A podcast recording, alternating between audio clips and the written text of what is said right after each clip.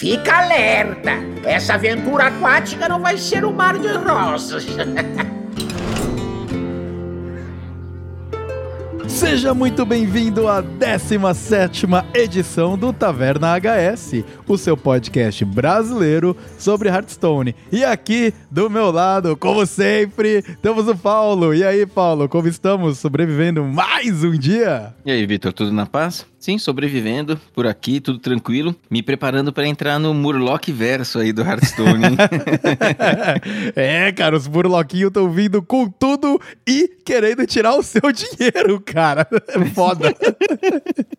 Complicado. Muito bem, já que e eles vão conseguir. E vão conseguir, muito provavelmente. Ai, ai, ai, Blizzard, por que faz isso conosco? Muito bem, no episódio sobre isso, como sempre, nós vamos ter os nossos recadinhos recadinhos e misplays. E depois, ah, como o meta tá um pouquinho mais estabilizado, estão rolando discussões, a gente vai, claro, falar um pouquinho sobre o assunto. Mas hoje vai ser um episódio um pouco mais diverso, com assuntos mais gerais, onde nós vamos abordar um pouquinho sobre tudo. Então, para você que gosta de brincar nas diferentes facetas do Hearthstone, esse episódio com certeza vai cair no seu gosto, porque nós vamos primeiramente bater um papo rapidinho de um vídeo que saiu lá no canal do Hard Story, que a gente já comenta aqui, que é um amigo nosso. Ele fez um vídeo sobre a lore do posto, muito interessante. Depois também tem as atualizações do BG, hoje, no dia de gravação, dia 10 de janeiro, fevereiro, março, abril,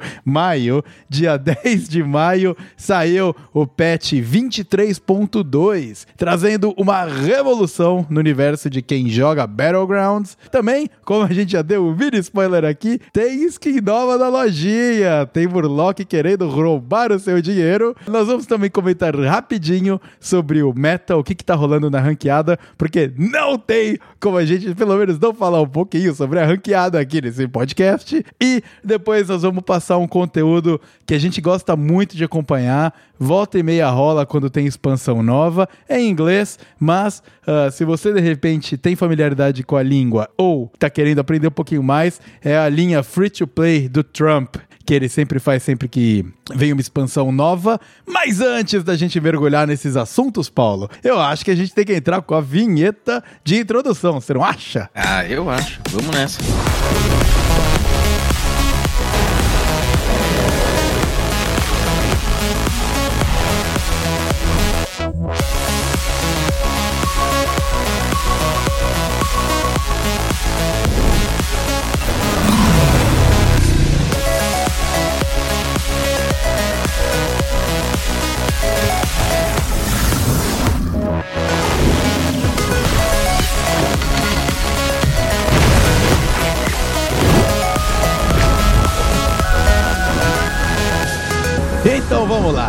Recadinhos e misplays. E primeiramente vamos começar com aqueles recados de sempre, que é dar aquela moral brabíssima pra galera do servidor do Discord do Taverna Hearthstone. A gente tá sempre lá trocando ideia com a galera, às vezes sempre pinga umas mensagens, ou oh, quem quer jogar comigo, ou quem quer compartilhar, sei lá, tal fancard, principalmente agora, tá fervilhando de mensagens junto com o, por causa do novo patch que saiu, esse 23.2. Então tem gente pistolaça da vida porque os bunnies foram embora, tem gente que acha que vai ser mó maneiro. Então é sempre muito legal. E para você que tá querendo mergulhar ainda mais no universo e na comunidade do Hearthstone, fica aí a nossa recomendação para vir falar com a gente, com Machado, Calliope e companhia, lá no Discord do Taverna Hearthstone. Outra moral que a gente gostaria de dar aqui é pro canal do YouTube do Heart História. O cara faz uns vídeos cabulosíssimos lá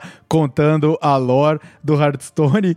E aí agora saiu esse último que bombou em comentário, inclusive sobre a lore do posto, que a gente vai falar já já, mas fica aí a nossa recomendação para você dar uma conferida no canal do Art História. Cara, gente boníssima com puta conteúdo. Então, fica a nossa recomendação. O link tanto pro Discord do Taverna Hearthstone quanto pro canal Hearthstone estão aqui na descrição deste episódio. Nós também tivemos a interação de alguns ouvintes que são um pouco mais perspicazes, Paulo, que estão reparando os easter eggs que a gente coloca aqui ali, sempre meio escondido, mas tem uma galera que pega aí. É, então, eu tava, eu tava ali tranquilinho e de repente pinga uma mensagem. Olha, gostei muito do episódio, mas não teve easter egg. É. Estamos sendo cobrados por easter egg. É, estamos sendo cobrados. Quando acontece de, de, de, dar certo de inserir um easter egg, a gente coloca. Só que a gente não pode ficar fabricando os easter eggs, porque senão não perde a graça, né? Exatamente. Mas os easter eggs, eles estão aí pelo episódio e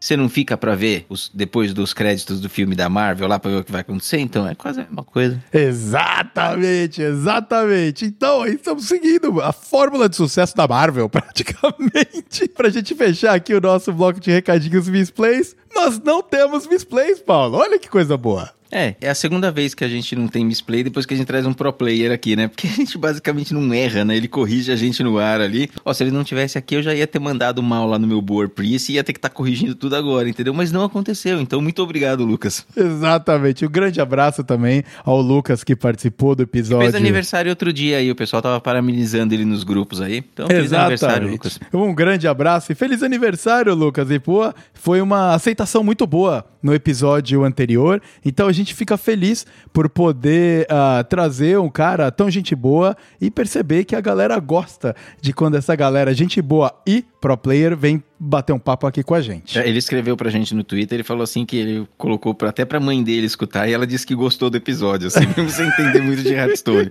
Então, cara, quando a mãe das pessoas entende o nosso episódio e gosta, é porque a coisa tá funcionando, né? Ainda Estamos bem... sendo didáticos. Exato, ainda bem que a gente não falou muita merda, hein, cara? Olha lá que é, Mas ele, ele disse que talvez não desse pra passar nas matérias, né? Eu não sei de se ela gostou dessa parte. Bom, cara, tenho certeza que eles já estão alinhados sobre esse ah. assunto. Ah, muito bem, Paulo. Vamos agora bater um papo aí sobre os assuntos gerais. E eu acho que esse último vídeo do Hard Story merece a gente falar um pouquinho mais sobre o que, que rolou lá, né, cara? É, não, até porque esse vídeo aí ele foi muito diferentão no canal dele. O vídeo é da lore do posto, que o Hardstone lá no, no Forjado nos Sertões soltou os três postos, e aí ele fez um vídeo ele sempre faz vídeos com a lore de algumas cartas. Uhum. E essa, dos postos, ele não ia fazer, porque não tem lore do posto. né? Mas na verdade, esse vídeo com a lore do posto já tem uma lore própria, o vídeo, que nasceu lá no servidor do Discord, né? no Hearthstone Taverna, que o pessoal de repente começou a encher o saco dele e falou assim: Ô, ô história, ô história, vamos fazer a lore do posto, lore do posto. E ele lá, né? Não vou fazer lore do posto. Não tem lore. Não tem lore. Não, nós, nós queremos, não, faz aí, faz aí. Não, eu não vou fazer, nem ferrando. Não tem lore. Aí o que, que o pessoal fez? Eles foram lá no YouTube, no canal do, do História, tem lá uma opção, né? Pra você apoiar o canal. Então você contribui ali, se você contribuir acho que com dois reais, ele aparece uma menção ao seu nome, algo assim. Uhum. Se você uhum. contribuir com um pouco mais, você pode escolher um card, né? Pra fazer a lore. E aí o pessoal meio que foi em massas, que foram uns quatro ou cinco, né? Pegaram esse, esse apoio um pouquinho melhor e escolheram os postos para fazer a lore. E aí ele não pôde fugir, teve que fazer.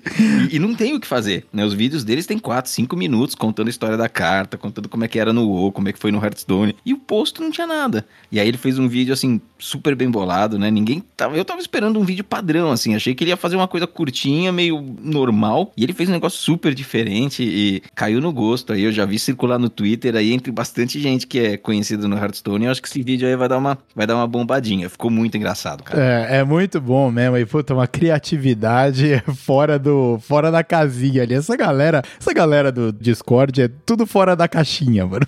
Falta parafuso nessa turma aí. Não, o, o História eu achei que era o cara sério lá, ah, entendeu? Cara... É, foi, cara. Eu tô achando que os caras sérios lá agora é a gente, viu, mano? Porque, sei lá. Cara, bom, olha, eu não quero essa resposta de ser sério, não. Tô de boa. Cara. Ah, eu sou muito sério. Eu sou uma pessoa que a seriedade, ela tá incrustada no meu ser, cara. Então, não... mas vamos lá. Seguindo em frente, seguindo em frente. De novo, uh, o link direto para esse vídeo da Lore do Poço do, do História tá aqui também na descrição desse episódio. Confere lá. Que, putz a vida, cara. Muito, muito maneiro mesmo. Ah, vamos agora falar sobre o Battlegrounds, Paulo? Vamos lá? Vamos, Vitor, vamos falar sobre Battlegrounds. Muito bem. As nagas chegaram no Battlegrounds, Paulo. Uh, temos aí o novo herói, a, a Queen Ashara, né? A Rainha Ashara, claro, não podia ser diferente, uhum. né? Ela que vai protagonizar uh, essa parte da, da viagem à cidade submersa no Battlegrounds. E junto com várias outras modificações que a gente vai cobrir aqui rapidinho, ela tem uma dinâmica de poder heróico um pouco diferente, né? Do que a galera estava acostumada na iteração uhum. anterior do Battlegrounds que o poder dela muda depois que a party, que quer dizer que a sua turminha de minions que tiver ali no seu board tiver 20 de ataque. Então, hum. uh, leva você a tentar atingir esse 20 de ataque o mais rápido possível, porque uma vez que você destrava isso, ela muda de skin, ela vira a rainha em si, uhum. e o poder dela vira descobrir uma naga por um de moedinha. O que é, uhum. cara, praticamente ganhar um minion por um. Então, mesmo se você descobrir uma naga merda, você vai e vende ela, certo? Então, é praticamente descobrir um Minion de graça. Cai uhum. muito bem. O ideal é você tentar chegar nesse 20 e sobreviver, né? Porque depende do caminho e da curva de upgrade que você escolhe na taverna, pode demorar um pouquinho mais ou um pouquinho menos. E o ideal é esse uhum. poder heróico não vir tão tarde, né? Para você poder usar ele o máximo possível. Outras coisas que aconteceram, claro, que rotacionaram várias, vários minions, várias cards que tinha antes, e duas delas que tinham bastante fanbase e hate ao mesmo tempo na versão anterior é o Amalgadon, né? Que puta, muita gente adorava. É aquele lá que se transforma de acordo com, com quantos minions diferentes você tem no board. É, é a super amálgama, né? É, exatamente, é super amálgama. Então, meu, chegava lá no final, um bicho com provocar, uh, escudo divino, fúria dos ventos, poison 80-80. Então, se você não tinha uma. É, o, o, que eu acompanhei esses dias, é em, basicamente em Twitter, porque eu não conheço muito esse modo de jogo, mas as pessoas fazendo é, considerações de que tem, tem fã da amálgama e tem gente, quem achava bom ela sair, falavam muito que os jogos eles acabavam sempre meio que terminando do mesmo jeito, independente do herói e da estratégia ali de, de que você desenvolvia, né? Porque você colocava duas, três amálgamas ali ou alguma dourada e o jogo acabava terminando da mesma forma, independente de como você chegou nele, né? É. Porque elas acabavam ficando meio quebradas ali no final. Exato, exato. E às vezes tem gente que trabalhou o game inteiro para chegar numa composição, principalmente principalmente algumas composições mais específicas, né? Tipo a dos uhum. Quillbors e dos piratas, que eles ficam em números. são os javatuscos. Os javatuscos, que eles ficam em números muito altos, né? Tá certo que os Quillbors já são meio meme. Mas, tirando isso, composições que tinham muito dano e muita vida, elas ficam frágeis ao Poison. E se o Murloc não tá na fila, o Amalgadon uhum. pode ser esse Poison. Né? E aí, uhum. só que é um poison grande, com um escudo divino e provocar. Então, eu particularmente não me incomodava,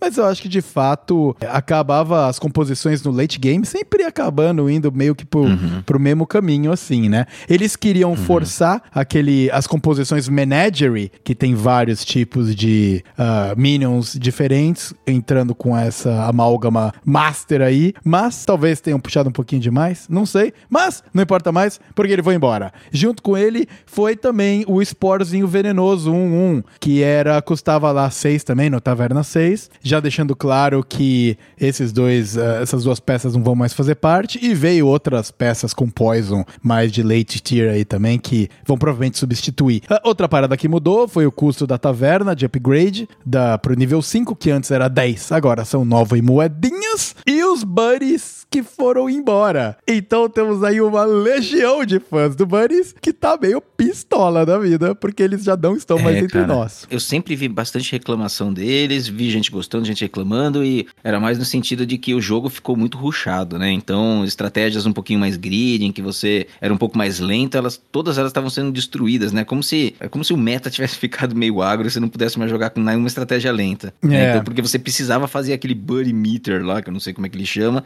né? Passar pela primeira etapa e depois completar ele rápido, né? Se você é. ficasse muito para trás nisso você não voltava. Eram as críticas. Agora, me espantou assim, me espantou a Blizzard topar mudar tanto assim, porque ao final de contas, se você for ver, é um baita investimento uhum. que eles fizeram para fazer essa transformação no jogo. Eles criaram um buddy para cada herói, eles colocaram contadores, mexeram bastante no jogo. Eu tenho certeza que quando eles fizeram isso, eles acharam que ia ser uma mudança que ia dar uma vingada, que ia ser boa pro jogo e que dificilmente você faz um investimento desse porte, assim, até em programação ali nos é. bastidores, sabe, para mudar tudo, né, e subir o patch, fazer as coisas funcionarem e balancear elas, para depois de alguns meses falar assim, não, gente, nós estamos rotacionando para fora, não é uma carta, sabe, ou uma tribo, é um pedaço do jogo que eles é. tinham implementado implementado recentemente. Então eu fiquei surpreso com isso e realmente deve ter sido um, um tiro na água aí, né? Eu não, não, tenho tanta experiência no assunto, mas esse movimento me, me, me impressionou um pouco. Eu acho que deve ter sido uma cagada mesmo, cara. É, cara, e eu acredito que é realmente muito, sei lá, um pouco de surpresa, né? Uh, o, o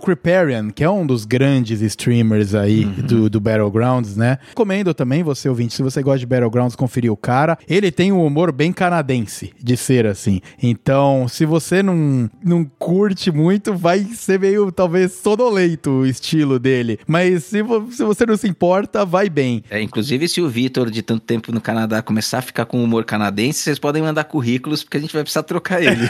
Exatamente. pois é, cara. Se eu começar a ficar com humor canadense, acho que eu não tenho mais espaço aqui. Mas, enfim, ele mesmo estava comentando uh, que foi uma coisa que caiu em linha com, com o episódio sobre monetização que a gente trouxe, Paulo. Paulo, uh, alguns episódios atrás aí. Monetização? É, lembra quando a gente estava falando de monetização ah, do Hearthstone e tudo mais, uhum. e você deu lá uma quebrada nos números e chegamos à conclusão de que o Battlegrounds é um baita flop pelo número uhum. de jogadores que tem, mas quanto dinheiro ganha. É muito pequena a uhum. porcentagem, né? Uhum.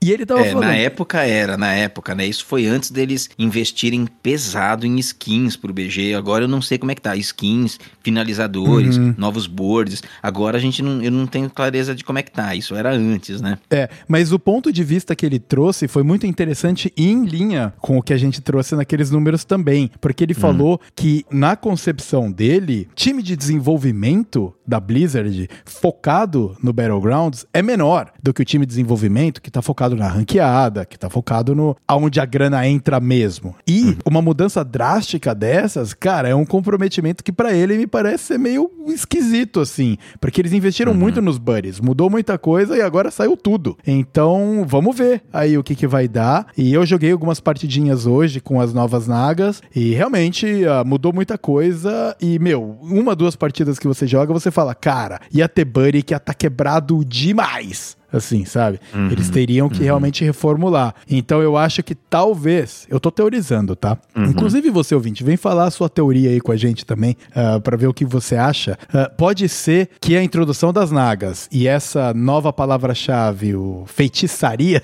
spellcraft.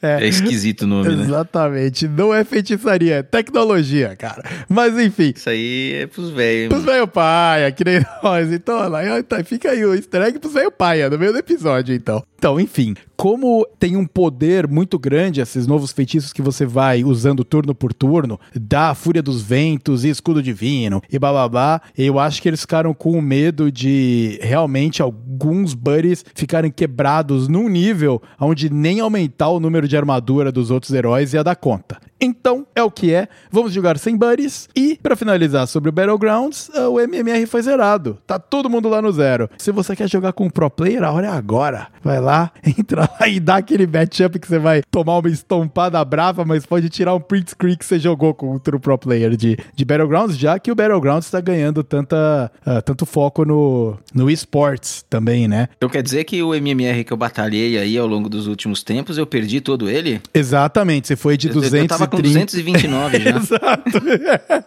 você foi de 229 para zero, cara, infelizmente. É, entendi. Tá bom, tudo bem, eu aceito. Vai ter que começar de novo aí a sua escalada. Muito bem, Paulo. Temos também agora, vamos falar de dinheiro, vamos falar sobre abrir a carteira, já que a gente brevemente falou sobre monetização. Tem skin nova da área, né? O Murloc Verso chegou ao Hearthstone. É, chegou hoje. Chegou hoje no Pet, o Pet que atualizou o BG aí, que você comentou bem. Também trouxe alguns cosméticos pra lojinha e algumas ofertas, né? Então chegou o Murloc Verso no Hearthstone. Uhum. E eu fiquei bem surpreso aí com as skins, assim, achei elas bem humoradas, achei a ideia interessante. O que parece que vai ser a ideia? Eles pegaram alguns heróis, né, desses que a gente já conhece, e fizeram versões Murloc desses heróis. Então a gente tem, já na lojinha hoje, temos a Jaina Proud Murgle, o Murgle Illidan e o Don Finlay Murgle Tony. Eu acho que o jeito certo de falar é Lida. Deve, só pode ser. É, cara. provavelmente, provavelmente. E aí, assim, e aí tem o Don Finlay, né? O Don Finlay é o, o, herói de Paladino e é o único que é um Murloc mesmo, que não precisou se transformar, né? Mas ele ficou com uma arte muito maneira, ele tá muito legal. E a, a Jaina, a arte da Jaina tá meio esquisita, mas as falas dele são. As, as falinhas são interessantes. Eu não sei, são essas novidades, essas formas de monetizar o Hearthstone, ele tá sendo já há bastante tempo bem agressivo, né? No, uhum. no, no, BG já começou a ser, no, no padrão, no livre, assim, né? Na, nas ranqueadas, ele também tá sendo bem agressivo com cosméticos. Cosmético para todos os gostos, né? Se a gente lembra recentemente, tivemos até um, um combo aí de skins que saíram que são mecanizadas. Então cada herói tem a sua versão meio. É. Mesmo, né? Como se fosse tipo um Transformer, assim. É. Acabou aquela história de. Ah, são os heróis clássicos do WoW. Não tem mais isso. Agora, assim, é o que você quiser, entendeu? E nós vamos oferecer para todos os gostos e vocês vêm aqui, meu, customizem o jogo da maneira que vocês acharem mais interessante. Eu acho uma visão muito boa, né? Eu acho que se a Blizzard conseguir faturar em cima desse tipo de coisa, que é totalmente opcional, pensando em desempenho dentro do jogo, cara, eu acho que é o caminho ideal mesmo. Vai faturar com um pacotinho, beleza, tem esse, esse core business deles aí, né? É bom se eles puderem monetizar sem o conteúdo uhum. de verdade, né? Ficar muito caro, eu acho que é uma boa para todo mundo. E também incentiva eles a trazerem cada vez skins mais diversas, skins meio que, como você comentou, para todo gosto, né? Uhum. Então, uhum. você mesmo falou alguns episódios atrás que tinha desistido da sua aventura de ter todas as skins do Hearthstone. Eu acho que essa aí, Paulo, não vai ah, dar mais, cara. Não, não, eu já desisti completamente. Eu já não, Eu considero a possibilidade de ter todas as cartas do Hearthstone. Né? Isso é uma coisa que eu, que eu considero. As skins, não. Né? Uhum. E, e, no passado eu nem ligava tanto pra skin, assim, sabe? Eu falava assim, não, skin não, o que importa é pack. E, cara, você começa a ver elas, assim, você vê as customizações que são possíveis dentro do jogo e, e dá vontade de ter algumas delas. Uhum. Então eu acho que tá, tá bem saudável nesse sentido. Quem não quiser não compra e, vai jogar de DH e vai ter o mesmo performance se for com Illidan ou com Murloc e Illidan. Tá tudo certo, tá tudo certo, mas elas são muito legais. E aí vale uma dica também que como elas saíram recentemente, né, essas, essas skins foram colocadas hoje dentro do jogo. O Talso, ele já comprou o Finlay e ele subiu um vídeo, a gente vai deixar o link na descrição, em que ele mostra todas as falhinhas do Murloc, né, do Paladino, e quem quiser conferir aí dá, dá uma moralzinha lá para ele também, que ficou bem legal. Uhum. A, a, da Jaina e o do Illidan eu não ouvi ainda as falas dentro do jogo. Certo. Tem outras duas que quando a gente investiga lá na aba de heróis, né, a gente vai na coleção e na aba de skins de heróis para equipar, tem duas, ainda não estão disponíveis, mas a gente já vê que elas estão dentro do jogo. Uma é o do Guff, então é o Guff Murtotem, uhum. e, e o outro é uma de Xamã, que é o Murragnaros. Então é um Murloquinho meio Ragnaros, meio elemental ali, e estão bem maneiras também. O Guff, ele tá, parece bem legal, bem divertido, e acho que num próximo patch devem rotacionar duas e entrar essas outras duas no lugar né? Tudo pra uhum. gente ir lá e gastar mais, mais uma graninha. Eu acho que tá cerca de, acho que é 21 reais a da Jaina e 21 reais a do Illidan e 29 a do Finlay, se eu não me engano. A do Finlay custa um pouco mais caro porque vem um cardback junto. Cosmético por cosmético, Victor, tá aí uma coisa que eu não me importo, cara, que é cardback. Cara, cardback nunca me conquistou, cara. As skins de heróis sim, mas uhum. cardback não. Moeda também não. É, pois é. E eu acho que tem o, o, lance, né, agora, de, de você até usar cardbacks aleatórios. Whatever os cardbacks que eu tenho. Vai virando aí os cardbacks que eu, que eu não me importo muito com isso. É, eu acho que falta uma parte ali na, na interface, na UI ali da, da Blizzard também, no, quando você tá dentro do jogo, que é para valorizar um pouco o seu cardback para você mesmo. Porque o do oponente a gente vê muito. A gente vê a mão dele fechada ali, você tá o tempo todo olhando o cardback do seu oponente. O nosso, que a gente escolhe para jogar, É o oponente quem vê. Hum. A gente só vê o cantinho dele, a bordinha ali no deck. Talvez alguma outra maneira de dispor as coisas pudesse valorizar esse cosmético, né? Porque no fundo, se eu escolho um cardback maneiro, eu também quero poder enxergar ele um pouquinho dentro das partidas. Talvez isso valorizasse essa, essa questão do cardback, né? Eu tenho certeza que o time de marketing e monetização da Blizzard está trabalhando pesado para tentar descobrir como tirar mais dinheiro do nosso bolso. Então não É, e precisamos provavelmente eles descobrem isso e transformam a vida dos devs no inferno, né? Muito provavelmente, muito provavelmente. Outro upgrade que teve, que você tava falando aí, né? Que ó, o Finley, ele tem um pouquinho mais de coisas, é um pouquinho mais caro, porque tem o, o cardback. Cardback. Você reparou que o Finley agora tá sendo como Don Finley? Ele não é mais Sir Finley. Então tá, tá o quê? Tá virando meio mafioso aí, esse Finley. Esquisito, Não, eu cara. acho que ele já foi Dom Finlay no Ah. passado.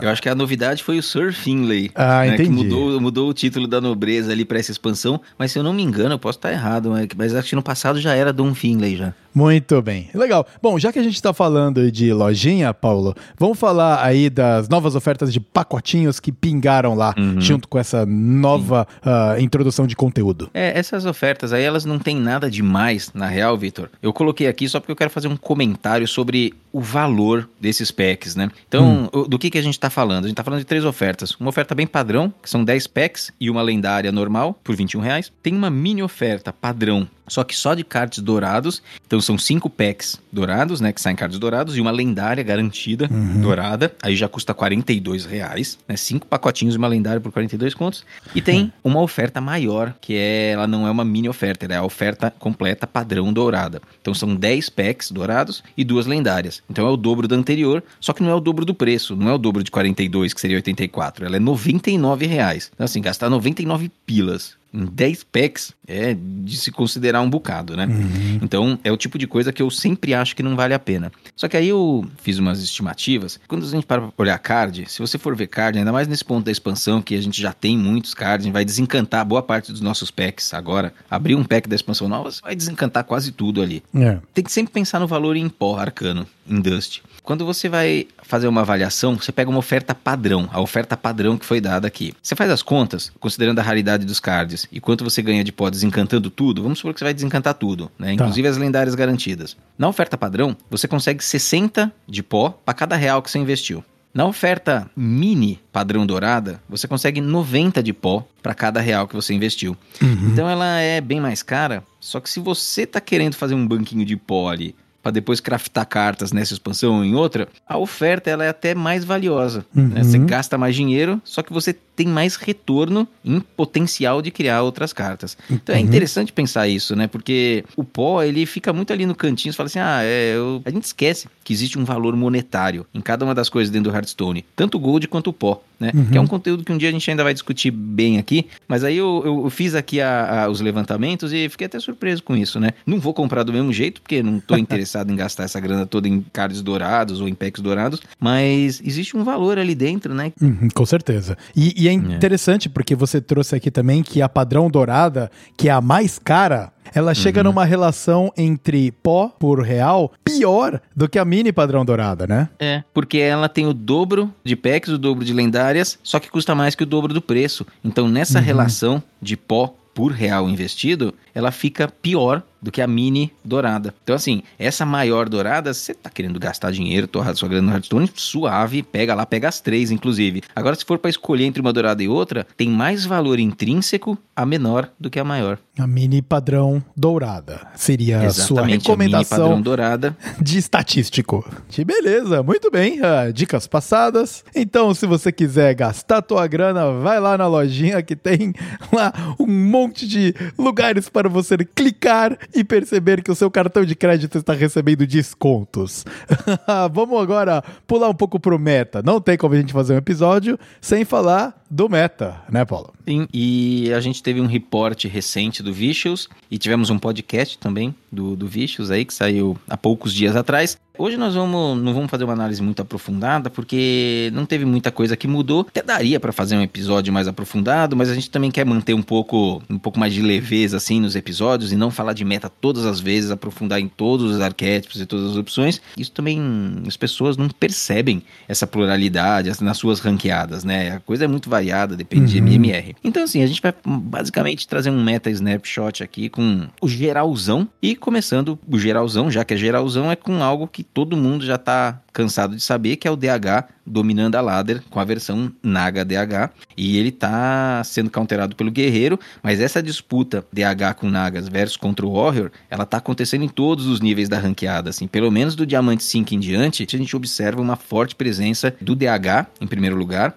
e depois do Guerreiro Controle, procurando sempre alcançá-lo. Tamanha é essa, essa disputa que, olhando ali os dados do HS Replay, né, dos últimos três dias, a gente verifica que no Diamante 1, Uhum. que é ali quem tá tryhardando mesmo para chegar no lenda. Nós temos presença, nós temos 38% de na, na HDH. Caramba. 38%. No Diamante 5 é 17. Só que aí vai subindo, né? 17 o pessoal tá mais tranquilo, conseguiu chegar ali. Muita gente tem o objetivo de chegar no Diamante 5 e, Uhum. e para o mês por ali. Então tem 17% de DH. Passa pro Diamante 4, 24, depois 30, 35 e 38 no Diamante 1. Nossa, então conforme cara. você vai evoluindo dentro do Diamante, chegando perto do Lenda, só aumenta o número de DH. E aumenta um pouquinho também o número de Control Warrior, mas não na mesma proporção. Control Warrior ele sai de 11% no Diamante 5 para 16% no Diamante 1. Uhum. A escalada é desproporcional. É muito mais forte a presença de DH no Diamante 1 do que de Guerreiro Controle comparado com o Diamante 5. Né?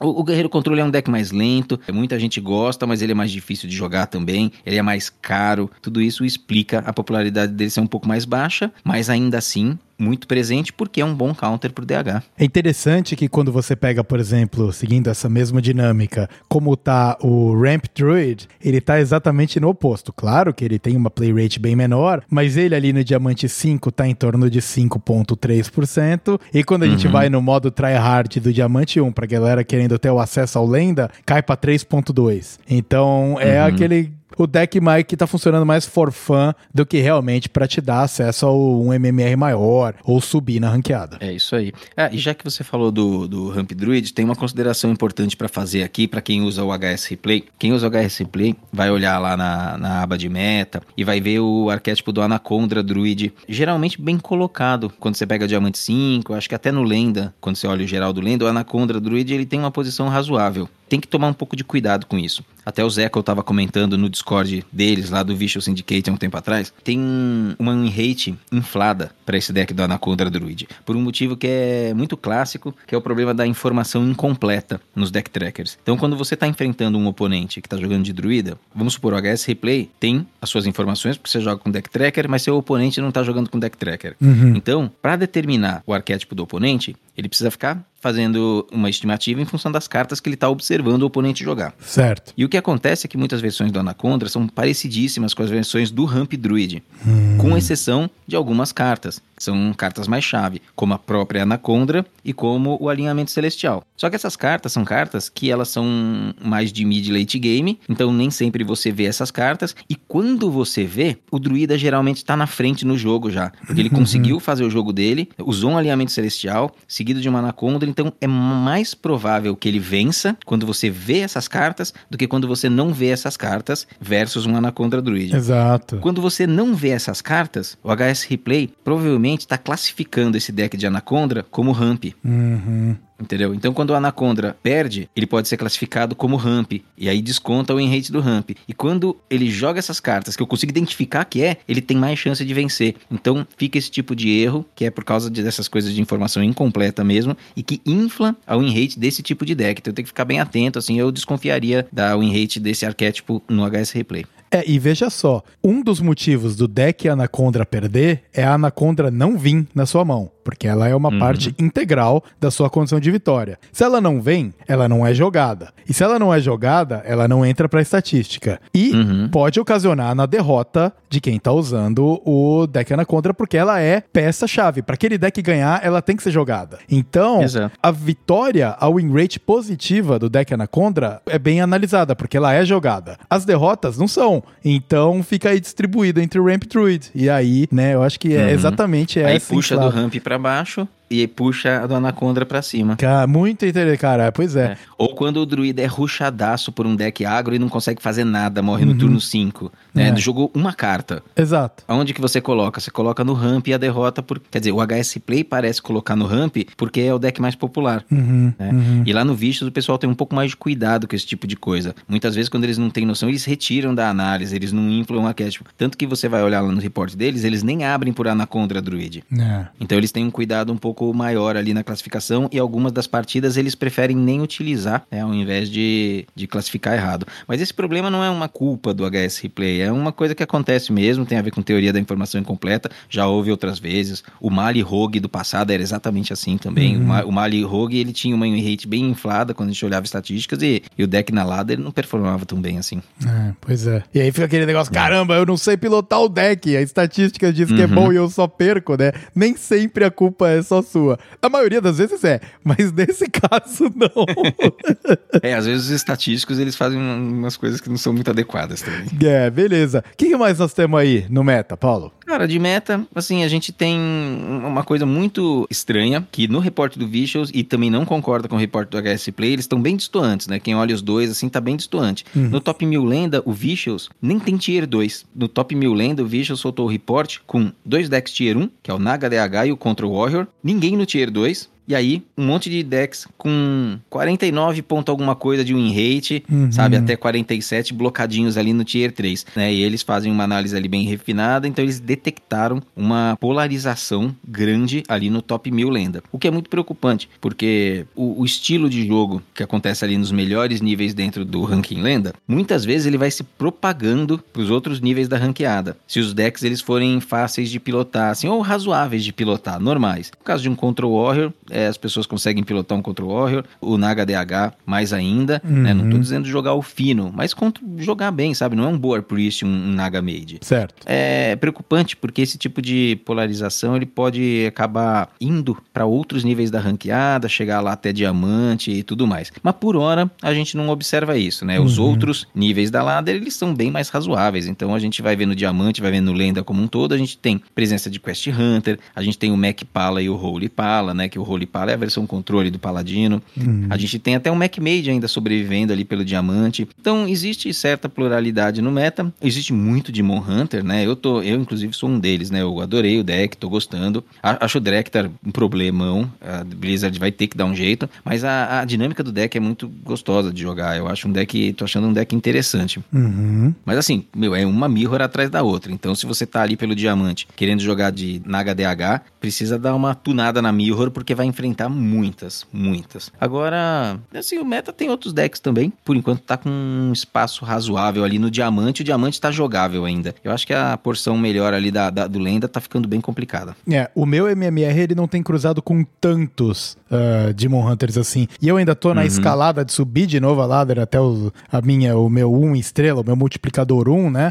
Então Uhum. eu ando vendo aí alguma pluralidade. E uma deles é o Hand Buff Pala, né? Que parece que tá aí com um bom grupo de cartas. Hum, E uhum. o problema é que normalmente esses decks meio mid-range e tal, às vezes tomam um fumo pesado do Demon Hunter, né, cara? Aquela matchup Uhum. péssima. Se você tá cruzando com muito Demon Hunter Naga, boa sorte, cara. Vai ter que tomar uns tapas na cara aí, porque não tem muito o que fazer. É, assim, o guerreiro controle, ele, é favorecido, mas ele não é nem que ele é um hard counter. O Demon Hunter tem total condição de vencer o guerreiro controle. É, eu tenho jogado assim, jogando... Você consegue vencer guerreiro controle, é, não é meio a meio, não é 50-50, mas dá pra ganhar. Eu tô jogando com o controle Pala, match contra Demon Hunter, não é? Opa, fechou, Uhum. vou amassar esse agro. Principalmente Uhum. porque o controle Pala, ele tem menos hard removal do que o controle Warrior, né? Com o Brawl É. lá, por Uhum. exemplo. Uhum. Então você sempre tem que, cara, setar a vida dos caras pra um e daí limpar.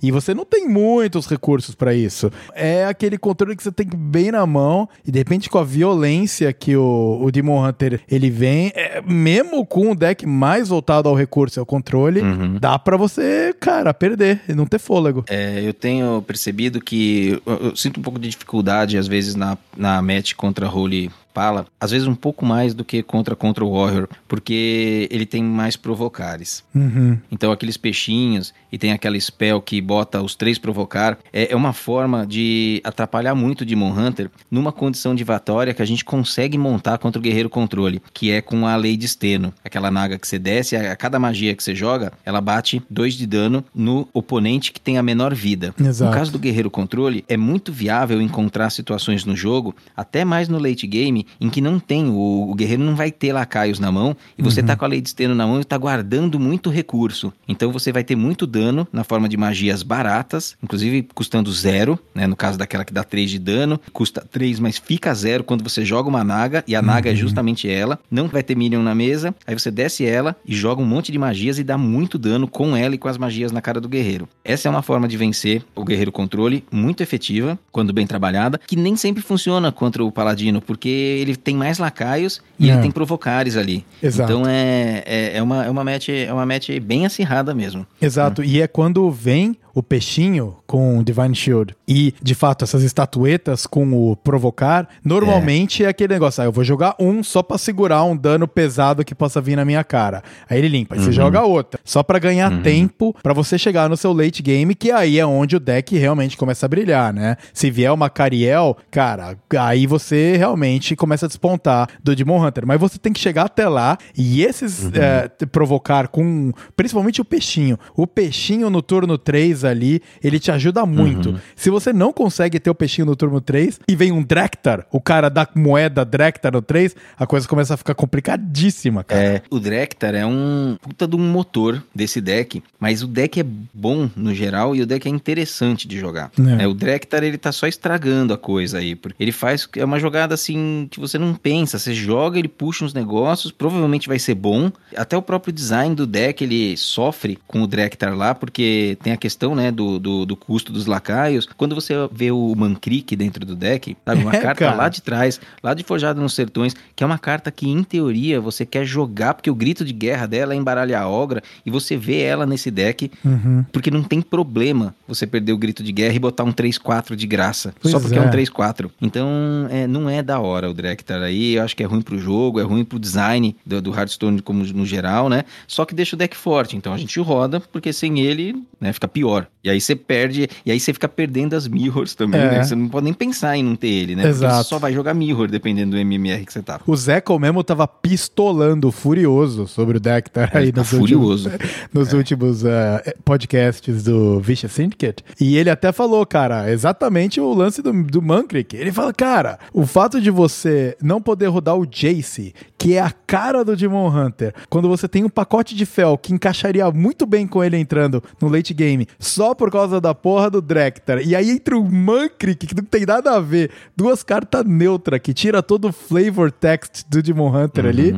Ah, o flavor não é text, né? É o flavor do deck mesmo. Uhum, Ah, ele isso. tava muito pistola, cara, com tudo É, é isso. E pra quem nos escuta aqui e fala assim, ah, por que, que não nerfou ainda? De repente o pessoal não tá tão a par. O problema que a Blizzard tem em nerfar o, o Drektar é um problema novo pra eles. Porque eles inventaram de vender, né, na lojinha, uma versão diamante do Drektar. O Vandar, todo mundo ganhou a versão diamante, porque a Aliança venceu lá, aquela batalhazinha lá da, da- do Vale Alterac. E aí eles venderam a versão do diamante do Drektar. E custava uma graninha, era uns 30 e tantos reais, né? E agora você faz o quê? Como é que você nerfa o Drektar, sendo que a versão diamante nem tem valor em pó? Ah. Elas não são desencantáveis. Nossa. Elas nem tem ali, não- você não sabe quanto de pó que você dá. Então, se você nerfar, você vai precisar dar alguma coisa para esse pessoal. E eu já vi discussões por aí no sentido de, olha, o pessoal pagou com dinheiro, então nerfa e quem comprou com dinheiro, você vai dar o próximo mini set para eles. É. Alguma coisa assim, vai ter que ter uma compensação aí, então o time comercial vai ter que quebrar a cabeça para conseguir resolver esse problema, porque deixar desse jeito aí eu acho que não é uma boa ideia, né? Eles vão ter que dar um jeito de arrumar, e aí a gente sabe que o hate vai ser forte também, né? Porque independente do que fizer, a fúria vai ser enorme, né?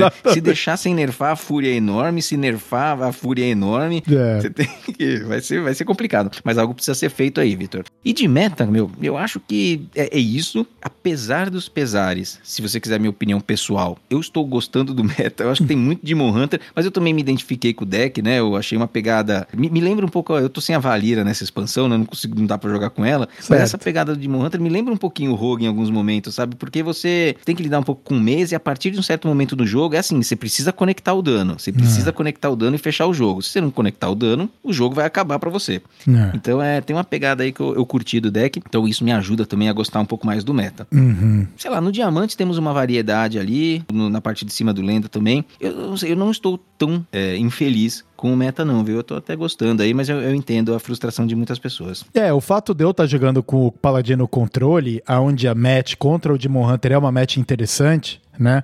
Também ah, faz o- o- a minha impressão de jogar o game não ser ruim. E cai de novo naquele assunto onde a gente já falou, né? Paladino Controle são partidas mais longas. Então, você fica mais tempo na expectativa do ah, eu tenho chance, do que no turno 3 você mandar um fudeu, concede ou você toma o letal, né? Então, Sim. esse lance de você estar jogando mais tempo, quebrando a cabeça, e por mais que você perca no final, mas é um sentimento melhor do que começar uma partida onde a, a sua matchup contra o deck que você tá lutando contra é 80-20, sabe? E É, aí você não fala, tem "Nossa". muito o que fazer, você É. não tem recursos ali, né? É. Porque quando a gente perde uma partida que é ganhável, tudo bem, faz parte do jogo. né? Quando você perde uma partida que você não tem a menor chance, você, já começou a partida sabendo que você vai perder aquele tempo, então isso causa uma sensação ruim mesmo, né? É, então o fato do Paladino Controle não ser um grande deck, que nem esses decks Tier 1 que a gente tá falando aí, Uhum. ele também não tem um hard counter. Então você joga as partidas, partidas longas, e grande delas você tem a, a chance de ganhar ali em algum momento, Uhum. né? Então é interessante. sim. Voltando de novo ao Director que você tinha comentado, Paulo, lá da parte do diamante e tal, né? De, Uhum. Da furada que a Blizzard tá. É mais um exemplo que nem a gente comentou lá no bloquinho do Battlegrounds, que é a galera de marketing ferrando a vida dos desenvolvedores, que agora vão ter que resolver o que fazer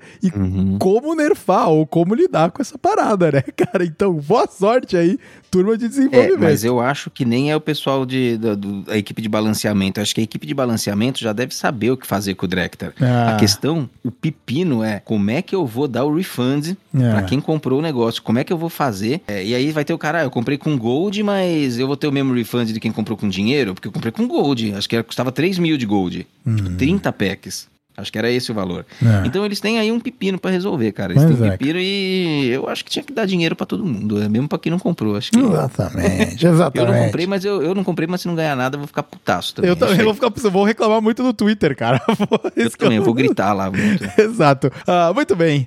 Ficamos aí falando sobre o meta mais tempo do que esperado, como de costume. Mas vamos aí agora compartilhar um pouquinho da jornada free to play do Trump, Paulo, que Uhum. tá interessante demais. O Trump é um criador de conteúdo que acho que muitos conhecem, né? Trump SC no, no YouTube. Não confundam com o ex-presidente, pelo amor de Deus. Pelo amor de Deus, cara. Faz umas jornadas free to, free to play, muitas vezes, assim, ele não faz em todas as expansões, geralmente faz pelo menos umas duas por ano do Hearthstone. O que que significa? Ele cria uma conta nova, começa do zero. Então ele passa por todos aqueles ranking madeira até chegar no bronze, né, que é onde a gente começa toda a season, e geralmente faz um rush ali daquele bronze até o lenda. É, dessa vez eu não sei se ele vai fazer isso, mas ele começou uma outra, uma outra saga dessas free to play e dessa vez ele tá fazendo um pouquinho diferente. Na anterior que, que eu acompanhei, acho que a última que ele fez foi depois de que saiu a expansão de Vento Bravo. Ele fez uma, uma jornada free to play em que ele tava procurando é, montar decks do meta totalmente free to play. Então ele desencantava cartas, tentou vários decks do meta. Quando ele saiu dos rankings de aprendiz, que é o ranking madeira, e chegou no bronze 10, ele chegou com um multiplicador de 11 estrelas, cara, pra você ter ideia É. de como o cara joga bem, né? É. E aí, o- a, a descida dele pro Lenda foi com 11 estrelas, então ele passou voando, né? Uhum. E chegou no Lenda com free to play, posição no Lenda altíssima. Assim, sabe? Assim, quer dizer, Uhum. Eu acho que foi altíssima, baixíssima, não sei, mas muito 85. Foi um é, negócio sabe, desse, assim. muito bom, muito É. bom. Dessa vez ele tá com uma proposta um pouco diferente, porque eu não tô vendo ele craftar muitas cartas e desencantar muitas cartas para ir atrás de decks do meta. Ele tá ali mais numa linha de bem de free to playzão mesmo, de ó, que tá saindo nos packs, eu tô tentando usar e apoiado muito no core set. E quando a gente assiste ele jogando, a gente vê o valor que o core set tem que o conjunto essencial tem, em ter cards que são bons, cards que tipo, conseguem, você consegue estruturar um deck em, em, torno deles. Então ele tá ali lutando no ranking aprendiz, tendo um desempenho razoável, não tão bom quanto o anterior, né? Porque a, o desafio que ele tá se propondo agora é maior, mas jogando com um Reno Warlock. Exato. Um bruxo Highlander, e, e tá interessante. Então ele tá lutando ali, a condição de vitória dele é o embaixador Faelin, colocando colossais no fundo do deck, o Finlay invertendo o deck, trazendo pra mão, Zola para ter mais dessas cópias, então tá, tá muito legal. né? eu acho um entretenimento, é minha hora do almoço, assim, eu tenho assistido o Trump todo dia, assim, na minha hora do almoço, a minha também, cara. E é, e é legal porque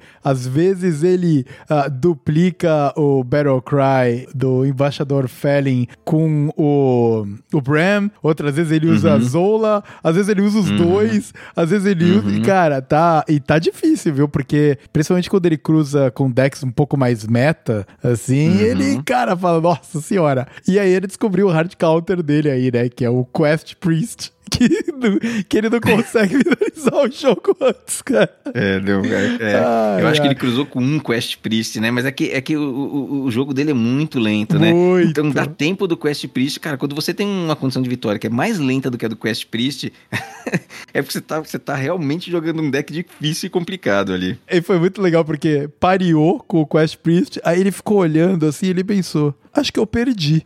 tipo, no turno 1, assim. É, isso aí. Ah, mas tá é. muito legal, muito legal mesmo. Eu assisto essas coisas, eu tenho até vontade de iniciar uma jornada free to play também, mas o que me impede é um pouco de. É, eu vou ter que gastar muito tempo jogando, né? E aí é. eu vou deixar de lado a, a, minha conta, eu vou querer jogar na minha conta também, né? Então, Exato. é um investimento de tempo bem razoável. São 40 rankings de aprendizado ali uhum. para você ir descendo até chegar no bronze, né? Mas é muito interessante. Eu recomendo que vocês assistam essa, essa saga free to play dele e tem outras no canal dele também. E agora que eu me recordei aqui, eu acho que no final do ano passado, em algum momento durante o segundo semestre do ano passado, eu acho que o Tesday fez uma também. Ah, igualzinho. É? Ele é, ele começou aí fez em, fez em português aí, né, streamando o tempo todo, jogando, streamou todas as partidas e também foi de uma conta nova até o Lenda. E foi bem, foi bem legal. Foi bem legal. E aí, pô, um cara conhecido aí, né? Que, é. que gerou conteúdo ao vivo ali. Foi, foi legal de acompanhar também. Não me lembro de outro brasileiro que fez. Certamente já teve, mas eu não, eu não devo ter acompanhado no momento, né? Então fica a dica aí do Tesla também lá no canal dele, mais ou menos um ano atrás, devem encontrar.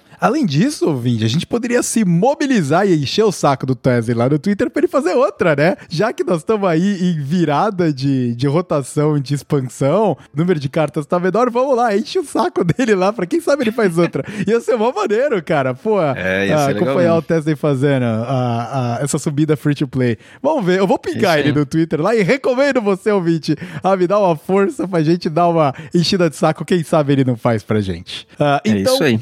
O link para você acompanhar a jornada do Trump, é claro que tá em inglês, mas ele é, ele é um cara que tem um inglês um pouco mais pausado, ele não fala que nem uma metralhadora. Então, se você uhum. não é uhum. tão familiarizado com a língua, pode até ser um bom exercício, porque Sim. ele também fala a linha de raciocínio que ele tem. Ele, ele pensa em voz alta. É muito maneiro acompanhar uh, as gameplays do Trump, especialmente essa do Free to Play. Então, o link vai estar tá aqui na descrição desse episódio também, pra você dar uma conferida lá. E Tesday, faz o free to play pra nós, Tesday. Vamos lá, cara. Paulo, mais algum assunto que você quer trazer desse episódio de hoje? Eu acho que não. Acho que nós cobrimos. A gente cobriu o que estava na pauta, a gente cobriu o que não estava na pauta. Eu acho que não sobrou nada. muito bem, muito bem. Mais um daqueles episódios um pouco mais leves, né? Onde a gente bate uhum. um papo. Uh, e a nossa rotina tá corrida. Você ouvinte percebeu que eu e o Paulo ficamos batendo papo sobre o meta. É porque a gente não conseguiu fazer isso fora de momento de gravação gravação, porque os dois estão uhum. muito ocupados. Então aí, ó, você participou dos nossos papos que a gente tem de vez em quando. Então, seja muito bem-vindo ao clubinho. Uh, mas fica ficando por aqui, né? Eu acho que falamos mais do que era a intenção. Fica o meu convite a você, querido ouvinte, vim dar um alô pra gente, dar aquela interagida brabíssima. Então, pelo Twitter, você pode entrar em contato com a gente no Taverna HS, tem o meu Twitter pessoal, tem o Twitter do Paulo também, todos obviamente aqui na descrição desse episódio. E agora eu passo para o Paulo fazer o fechamento dele. Então, um grande abraço, ouvinte, e a gente se vê na próxima. Muito bem, Vitor. Muito bem, 17 episódio sendo concluído. Né? Estamos aqui iniciando o nosso Murloc Verso.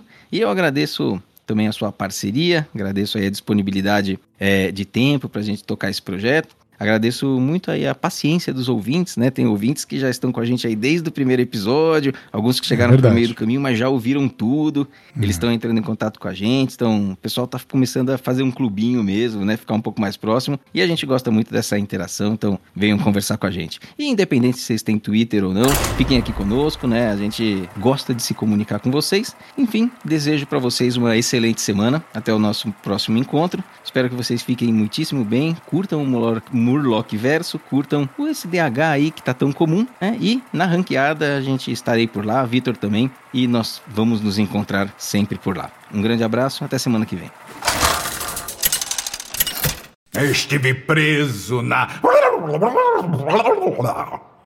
Eu posso até ser Murloc, mas sempre seremos amigos.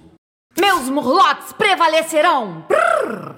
Vamos conhecer reinos inexplorados. Você evocou Murragnaros, senhor dos Murlocs derretidos.